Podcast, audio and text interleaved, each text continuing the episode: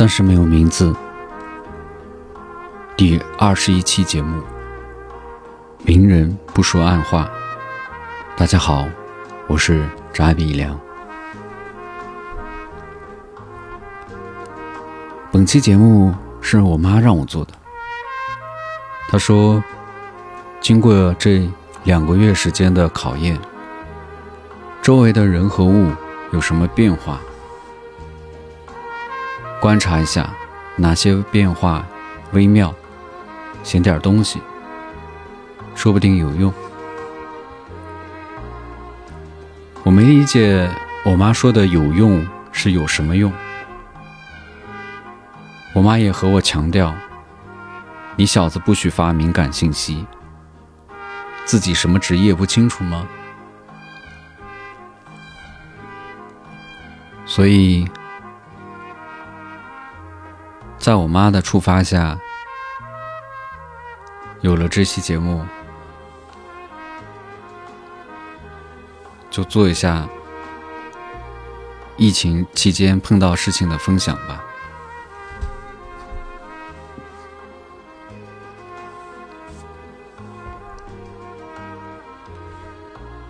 先说说那些年我们一同遭遇的低素质邻居吧。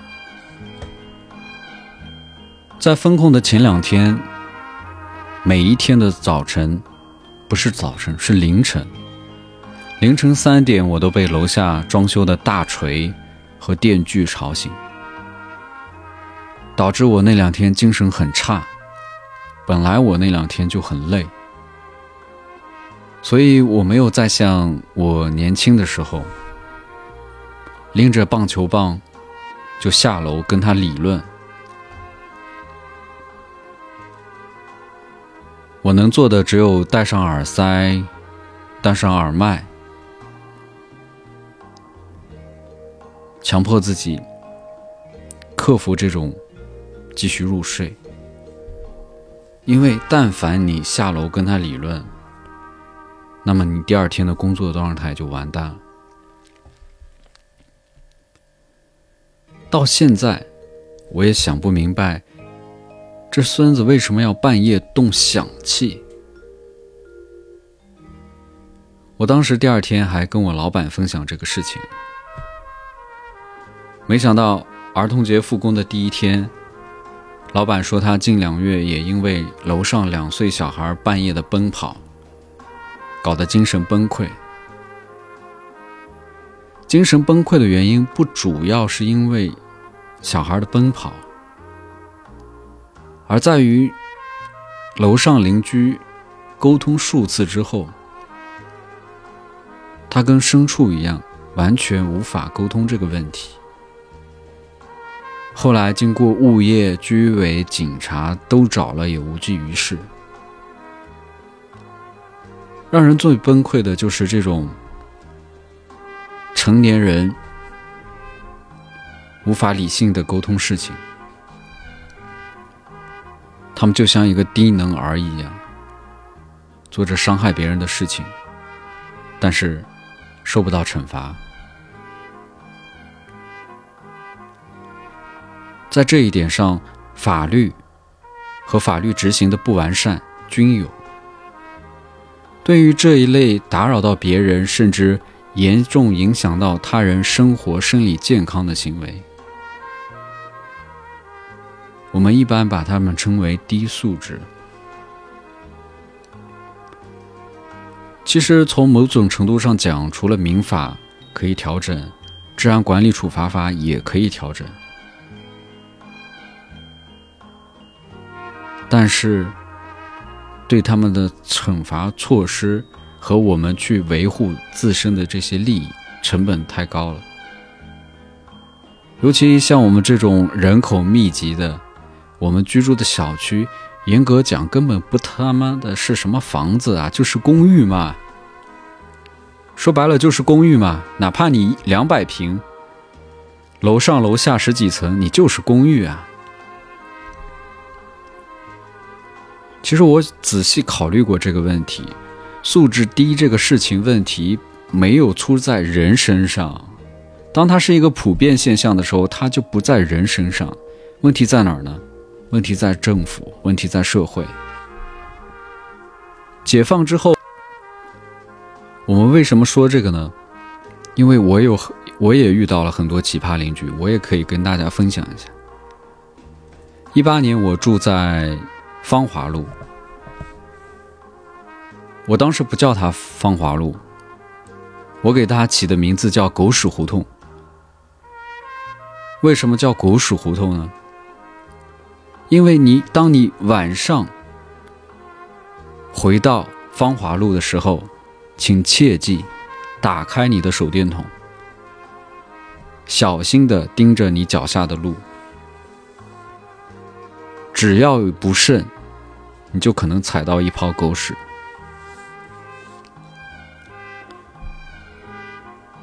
当我回到小区的时候。楼下的邻居使用吊扇，吊顶风扇，老化的轴承让我苦不堪言。只要它一开，我的地板连同我的床就开始共振，那种声音就像是一万只蜜蜂和一万只苍蝇在你的耳畔。我也尝试过沟通，但是结果就是。我放弃了，也还是在芳华路另一个邻居，一位九十有余的老太太，她住在顶楼，我住在三楼。我不知道其他人有没有中招啊？她时不时的会从楼上抛屎和尿下来，没有听错啊，屎和尿。这是一个连腰都直不起来的九旬老人做的事情。他给我的阴影就是，从那之后，我再未敢在阳台外晒过衣物。这样的例子很多，随便你找个朋友，你能听到一箩筐这样的例子，几乎在每一个小区都发生，而且也几乎是越低档的小区发生的概率越高。我这样说不是说高档小区人就素质高。或者素质高的居多，没有。我是想说，这是一个涉及到管理和惩罚的问题。高档小区的物业有更多的执行更到位的管理措施，因为素质这个东西怎么说呢？其实很简单，因为即便是一头猪，只要你去管理它。不停的管理，一次、两次、五次、一百次、一万次，他也可以像一个人一样遵守交通规则，看红绿灯过马路。所以你就明白，这个事情，它不是人的问题，它是社会和政府的职能缺失。当没有惩罚，当影响。冒犯到别人没有惩罚，做任何事情就是肆无忌惮的。然后我们只能去接受人性本恶。至于起因是什么，不显而易见吗？起因就是人质啊，人质让人心智低能。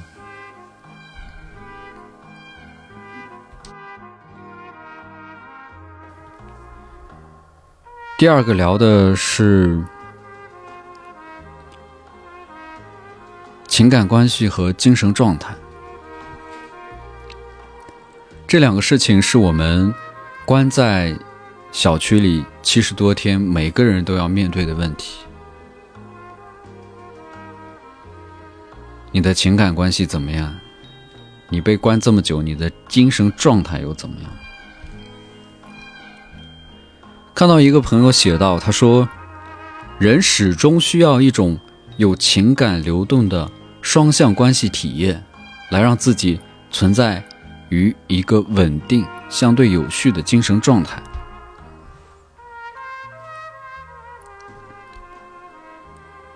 我以为情感关系和精神状态的好坏有关联关系，但没有因果关系。尤其是因为人和人之间的关系是多元的、模糊的，可以不被定义的。无论是亲人、朋友、恋人、夫妻、亲子，情感永远在流动。人内心的情感层次也极其复杂。好的情感关系可能会助力你有一个良好的精神状态，锦上添花。但不好的情感关系却可能对你的精神状态是致命一击。不管怎么样，只要想往深了建立关系，尺度的拿捏极为重要。我十八岁的时候幻想婚姻，极度渴望。那个时候，极度希望自己能娶到自己喜爱的人，一个高中同学。然后我就在幻想，等我们长大了，找一个稳定的工作，然后生几个孩子。从此就过上了没羞没臊的生活。疫情风控管理期间，睡觉睡多了的时候，也悄悄的对这方面的事情有些思考。我是从死亡和老年生活开始思考的。我的邻居一九三七有两个孩子，但是分控前两天。明明有时间把老人接回家照顾，但是这两个孩子都没有这样做。还好，一九三七是幸运的，整个封控的七十多天，身体状况良好。我已知的，我们马路隔壁的小区一位老人是在家里过世的。没有等来，也等不来一二零的急救。我和一九三七分享过，我说我们这一代人最好的方式，将来就是抱团养老，一群合得来的朋友聚在一起，通过购买和互助来达到一些生活医疗保障。所以，我们压根儿不会去考虑下一代来承担我们的养老问题，甚至，其实我们连基本他们来看望我们也并不期待。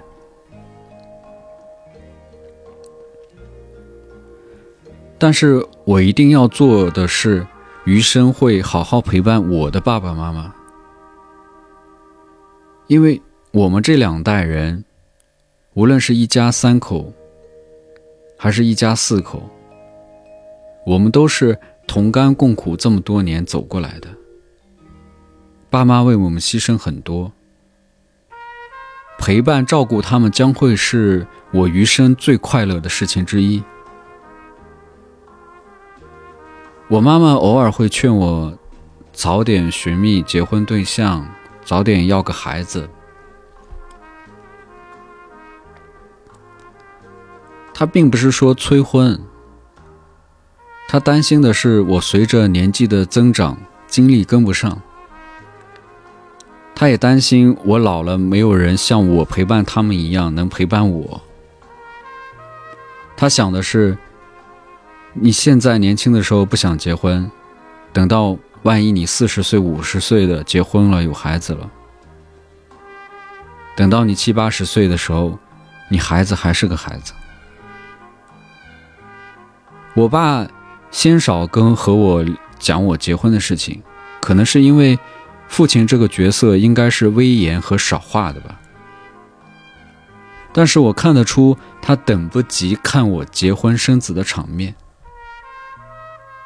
他迫不及待想看到这些场面。但是基于父亲的角色。他不会喋喋不休地跟我说这些，他甚至不会说，他可能只会通过我妈妈说。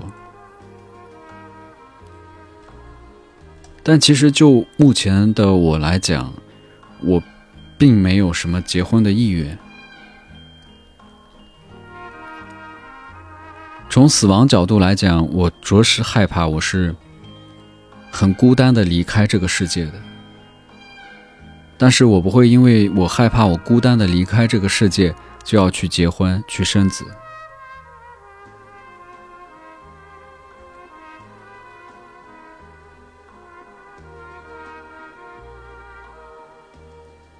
而且就死亡本身来说，我挺害怕的，害怕可能是因为三十岁的年纪去想象死亡，所以还是算了，不要去想这个问题。解封前夕，我看到一个朋友的父亲给他发送的长微信，我读给大家听一下。我未取得本人授权啊，但我料定这位朋友不会听我的节目，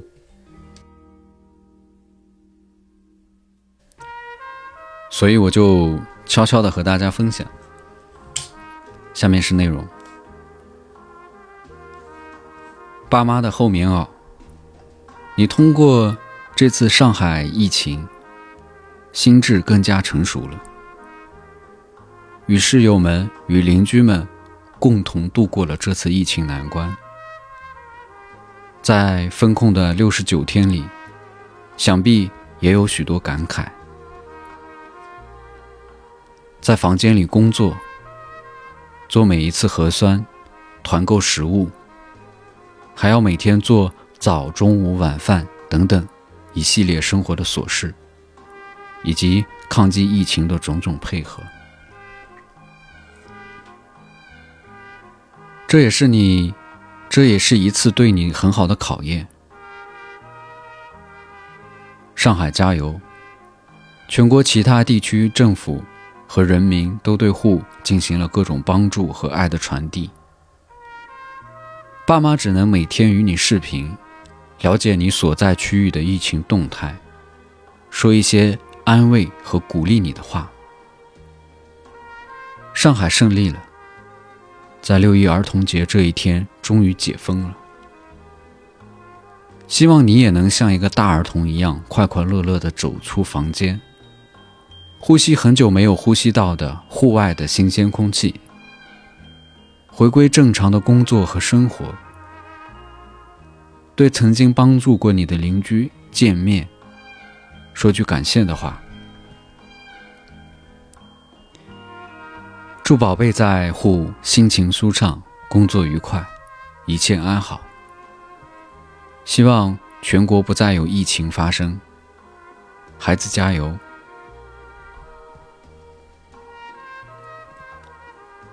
去除一些上海加油啊，什么上海胜利这些我不认可的部分。整个长微信。满满都都是父母对孩子那种关爱、担忧，以及得知即将要解封，他们比孩子还要该高兴的那种心情。朋友、爸妈的这种关心，我深有体会。这些年来，从我上大学开始，我在山东，我爸妈看山东卫视。看济南天气预报，我在浙江，我爸妈看浙江卫视，看宁波，看舟山的天气预报。看到舟山要刮台风，就不断的给我打电话。我在上海，我爸妈就看上海卫视，看东方卫视，看上海的天气预报。我妈也说过很多感动我的话，她说：“儿子在哪里，家就在哪里。”惊人的一致的是，我在王老师那里也听到过类似的话，他跟星宇也讲过类似的话。我们再说回父母关心的情感关系吧。从大的经济环境和人文环境来讲，未来年轻人可能逐渐选择婚姻的可能性较小，尤其在所谓的适婚年龄过后还未结婚的人。主要是传统婚姻观念叠加经济因素，导致结婚基本是个高成本、低收益的事情。这取决于人是物质的奴隶，还是人可以驾驭物质。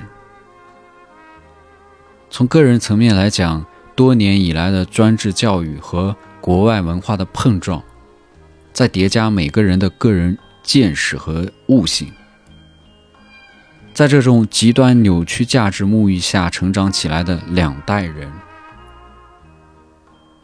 我们这一代人只想做自己。尽量先找到自己定位，才能考虑其他事情。如果找不到自己，或换个说法，无法接受自己，那么他自己无法给自己一个持续稳定的状态，就是所谓的安全感。那么他很难去考虑自身之外的其他事情。总之，情感关系和精神状态伴随一起。好的情感关系滋生好的精神状态，好的精神状态也会反哺情感关系。情感关系不单指两者或者多者，也不单指亲情和友情，也指你自己和自己的相处。一个人能否善待自己，并和谐的和自己相处？也是一份情感关系。希望你经营好自己的情感关系，有一个良好的精神状态。第三个想说的是，希望你保持一份警醒和怀疑。很多人长久以来对新闻和谣言深信不疑。但在这七十多天，更是如此。也看到朋友圈里一些左派狗腿子如何喊口号表忠心，但另一面又是他们抱怨面临的现实问题，真的是很扭曲、很扭曲的嘴脸。得到了就歌颂，为了得到也歌颂，但是。得不到也无权得到时，才正义凛然的骂娘，极其丑陋。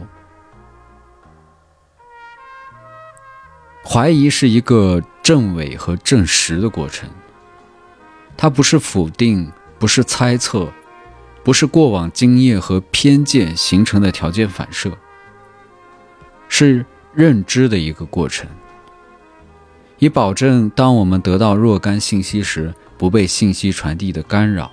误导，保持一份自己的理性，以免自己被情绪左右，被长期以来的造神所洗脑。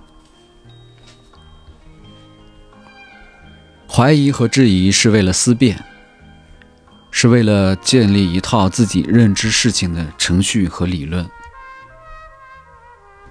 以保证自己。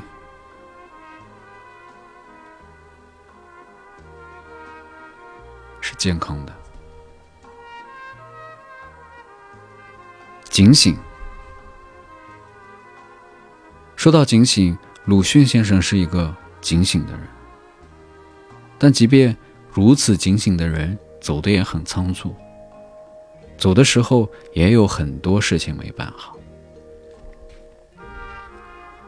他在《阿 Q 正传》中的一段。况且做这路生意的大概是老鹰不吃窝下食。本村倒不必担心，只要自己夜里警醒点就是了。时刻保持警醒，本是动物生存的技能，就像大多数马是站着睡的一样，特别是野生的马，站着睡觉，保持一份警醒。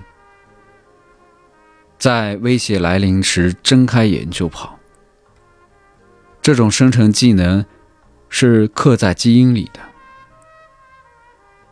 作为食草动物，在食肉动物面前，能给自己留下充足的逃跑时间。人也要一份警醒。我们的生活里也潜藏着各类相当于被猎食的风险。大的历史进程我们可能躲不过，但是就我们日常的工作生活来说，保持一个学习的状态，以应对未来的不可知。从这个角度来讲，警醒其实是时刻保有的一种危机感。所谓居安思危，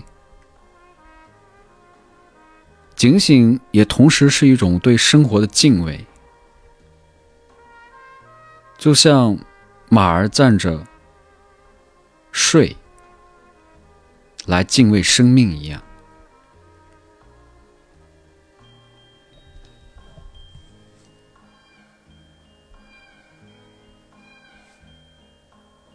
整个疫情关在家里，其实人的心情和状态是复杂和多变的，所有的东西都杂糅在一起。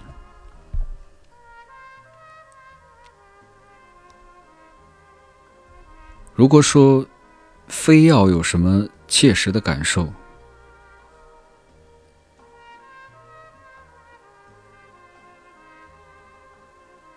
那就是及早看清这个世界，认真生活，在有限的范围内争取自己的自由，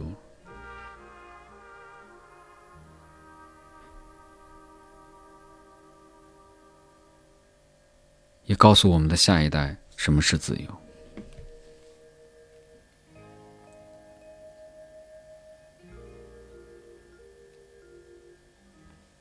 您听听看，这叫永远的微笑。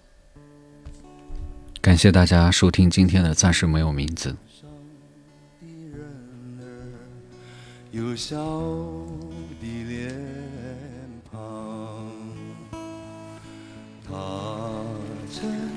在深秋给我春光，心上的人儿有多少？